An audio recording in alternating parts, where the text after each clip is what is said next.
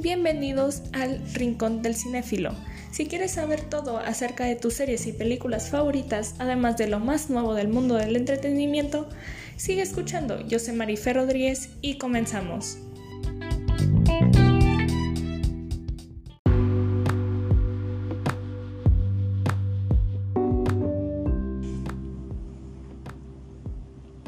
Buenos días, buenas tardes o buenas noches, queridos escuchas. Yo soy Marifer Rodríguez y espero que hayan tenido un gran inicio de semana, aunque ya es jueves y está por terminar. Aún así, deseo que hayan empezado con todo.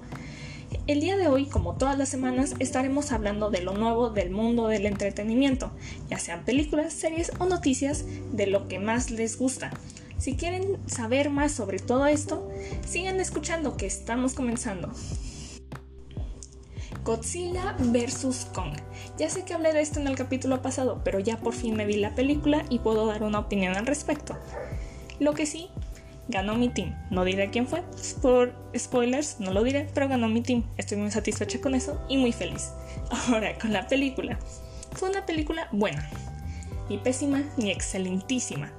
¿Por qué digo esto? Cumple con su propósito. Saber si ganaba Kong o Godzilla. Bueno, medio. Ustedes lo entenderán cuando vean la película. Pero cumple con su propósito, eso es lo importante y está entretenida. Tiene muy buenos efectos especiales y he de admitir que la sufrí un poco con eso. ¿Por qué? La primera vez que voy al cine en un año y un cuarto completamente oscuro con las luces hizo que me doliera la cabeza al final. Pero bueno, la película sí vale la pena. Sin embargo, las actuaciones fueron muy criticadas, en especial la de Millie Bobby Brown. Y la verdad, no dieron muy malas actuaciones, pero tampoco fueron muy buenas. Entonces, ¿qué es lo que estoy tratando de decir?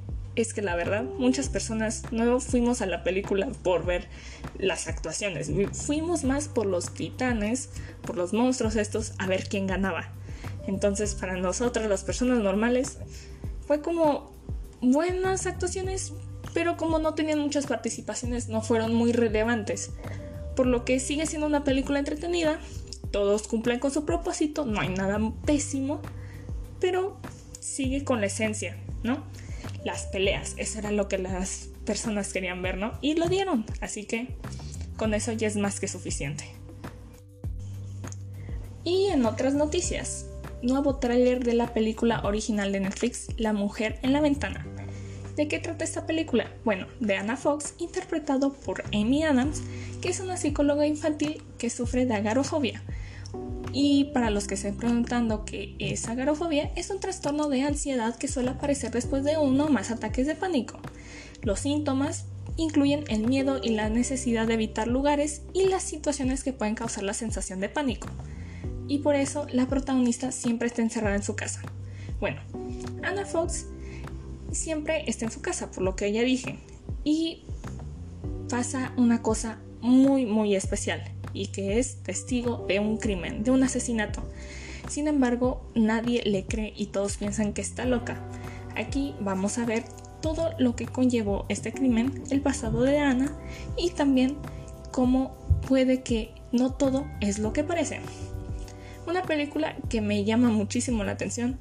El tráiler se ve muy prometedor y le tengo expectativas muy altas a esta película, pero tendremos que esperar para verla, aunque no mucho, ya que se va a estrenar el 14 de mayo, así que hay que esperar por la película ansiosamente. Y ahora vamos con mis opiniones, con mis recomendaciones y con todo lo que tenga que ver con mi opinión. Y hoy voy a hablar de un tema muy específico, y es mi problema con las adaptaciones de libros. No me malentiendan, hay adaptaciones muy buenas o que son relativamente buenas, tales son como la adaptación de los libros de Harry Potter. Fueron películas muy buenas y fueron apegadas al libro, por lo cual eso sí te dejan medio satisfecha, aunque ya saben, los libros siempre tienen un poco más de detalle. Pero hay adaptaciones que para mí fueron malas y tal vez no para solamente mí.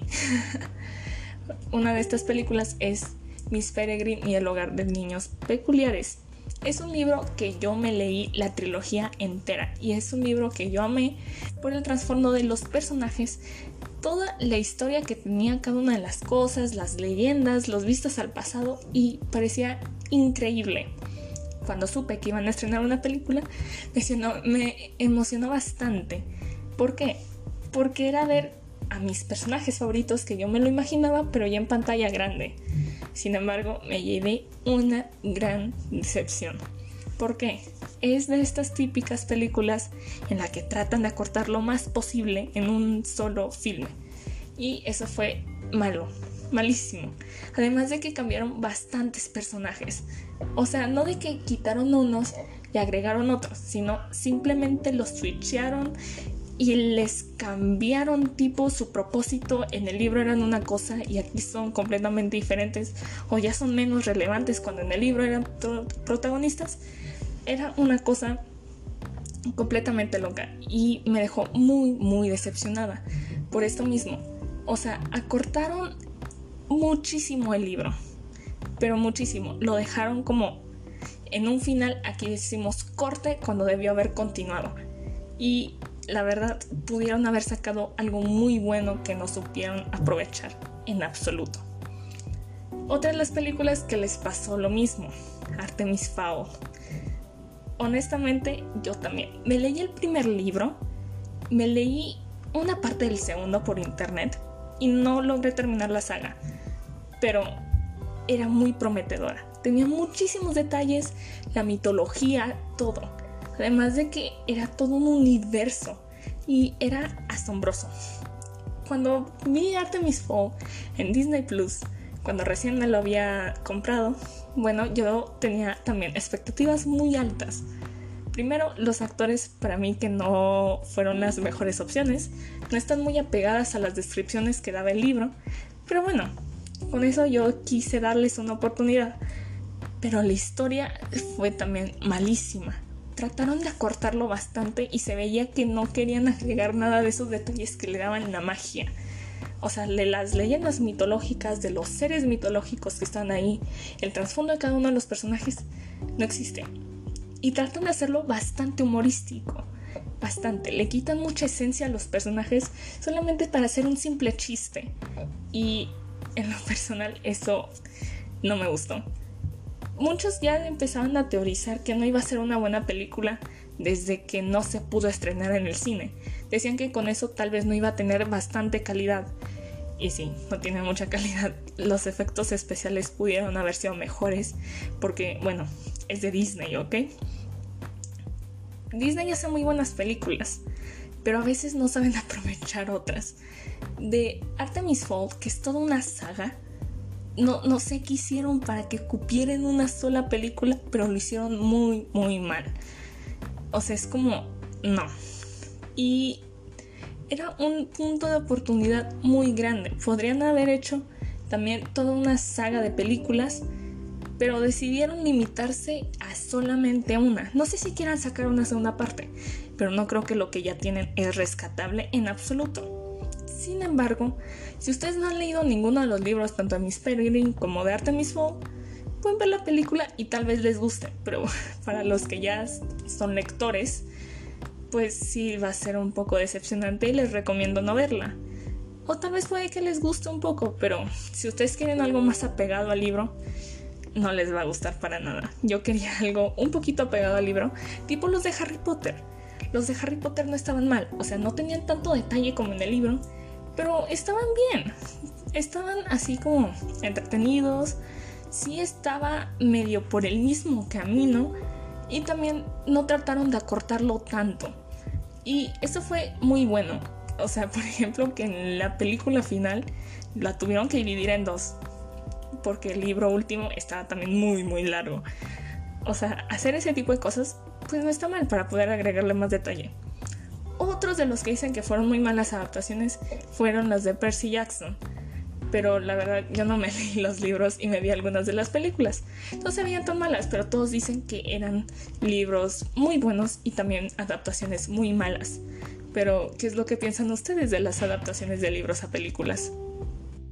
Y en películas recomendadas, Host, una película original de Netflix. ¿Y de qué trata esta película? Pues de un grupo de amigos que por situaciones del COVID-19 se ponen a hacer una sesión espiritista por Zoom. Ya sé, suena un poco tonto. Yo también lo pensé en un principio y estaba por verla pensando en una película completamente X, tal vez un poco entretenida, pero la verdad sí estuvo buena. Está muy corta la película, pero es por el simple detalle de que es una conversación de Zoom de las que no son de paga. Ya ven que los que no son de paga duran 40 minutos, pues la película dura 40 minutos porque lo que estamos viendo es como una grabación de pantalla de una sesión de Zoom todo lo que nosotros conocemos es lo que se ve en esa sesión de Zoom. Y eso se me hizo muy, muy curioso. Además de que no podemos ver más de lo que se puede ver a través de la cámara de la computadora o del celular que está utilizando X personaje. Y eso se me hizo muy, muy chistoso. Además de que también es como... O sea, sí te ayuda mucho a envolverte en lo que es la temática de la película. Yo lo vi en televisión, pero creo que sí me hubiera pegado un poco más haberlo visto en la computadora. Parece que está hecho para que lo veas en la computadora. Entonces, si lo vas a ver, te lo recomiendo que sea en la computadora para que estés un poco más en el ambiente. ¿Y qué otra cosa decir? Pues tiene efectos buenos, la verdad es que sí. Puede que la película se vea como un poco, o sea, en sí lo que es la sesión espiritista y todo el resto, pues parece ser un poco sencilla, entre comillas, pero sin embargo los detalles que le tienen a las sesiones de Zoom, de qué tipo se te va el internet, tienes problemas de cámara, ponen los filtros, los fondos virtuales, es, son como detalles que le agregan la chispa a todo esto. Y me encantó eso, en lo personal fue lo que más me gustó y por eso se la recomiendo. Se pueden sentir identificados con esta película en muchos niveles. Y más si son de los que están trabajando o tomando clases por Zoom. Es como los problemas habituales que tenemos o las cosas habituales que hacemos por sesiones de Zoom. Es muy bueno en ese sentido. Me gustó mucho por eso. Fue como la originalidad de hacer eso. Y te, les digo, tiene efectos buenos y son casi como ilusiones ópticas, por lo que veía de unas entrevistas con el director, y fue hecha por muy pocas personas. Es otra cosa que me sorprendió mucho, fue hecha por muy poquitas personas.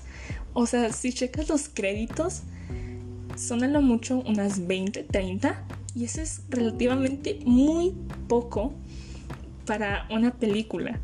Si ustedes checan, por ejemplo, los créditos de una película normal, dura infinidad pero aquí son como muy pocas y eso me sorprendió mucho para que hicieran una película tan buena y tan original y tan creativa. Así que sí se la recomiendo, está corta, no les consume bastante su tiempo y está muy muy entretenida. Les digo, por estos detallitos que todos podemos decir, ah, concuerdo con esto. Y también porque sí te da un poco de miedo todo de no poder ver más de lo que se ve en la cámara.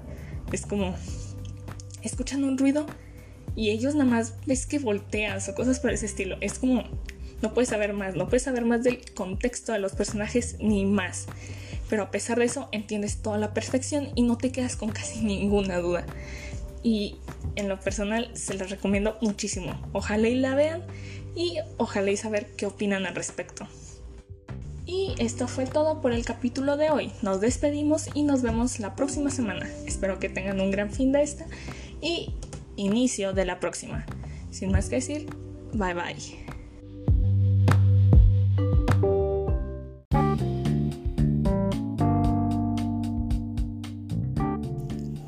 Eso ha sido todo por el día de hoy en el Rincón del Cinéfilo. Nos vemos la próxima semana, todos los miércoles. No olviden sintonizarnos.